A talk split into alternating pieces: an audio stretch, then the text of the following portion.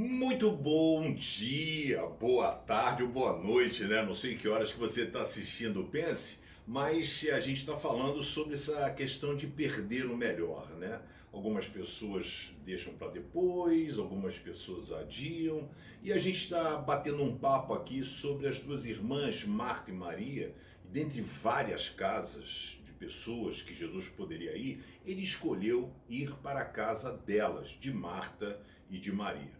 Aí a gente comentou sobre esse cuidado que a gente tem que ter de organizar a nossa vida, porque Jesus foi à casa de Marta e ela ficou preocupada em servir Jesus através do trabalho, serviço, não sei o que, lavar louça daqui para lá.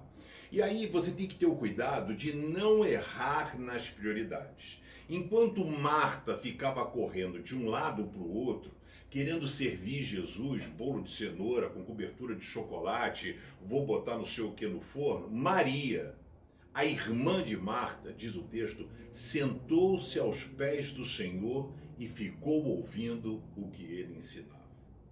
Cuidado que você pode estar escolhendo o errado ou a pior parte. Por isso que você não pode errar na prioridade.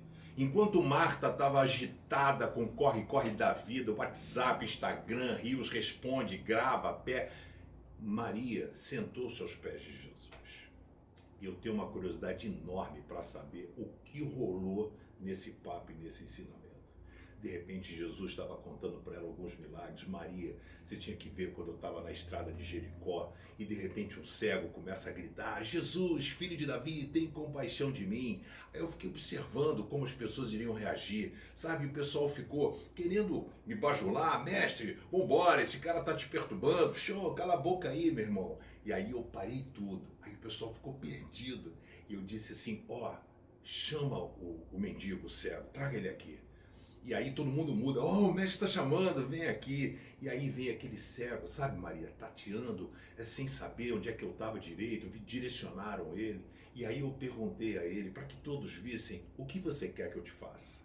E ele disse, eu quero voltar a ver. Imediatamente aquele homem voltou a ver. E Maria, você tinha que ver a expressão dele quando ele me olhou, a alegria, como ele vibrou. Pois é, enquanto Marta estava fazendo pão de queijo, Maria estava sentada aos pés de Jesus. Enquanto você fica correndo de um lado para o outro, eu quero convidar você hoje. Sente aos pés de Jesus e aprenda com ele o que ele quer fazer na sua vida.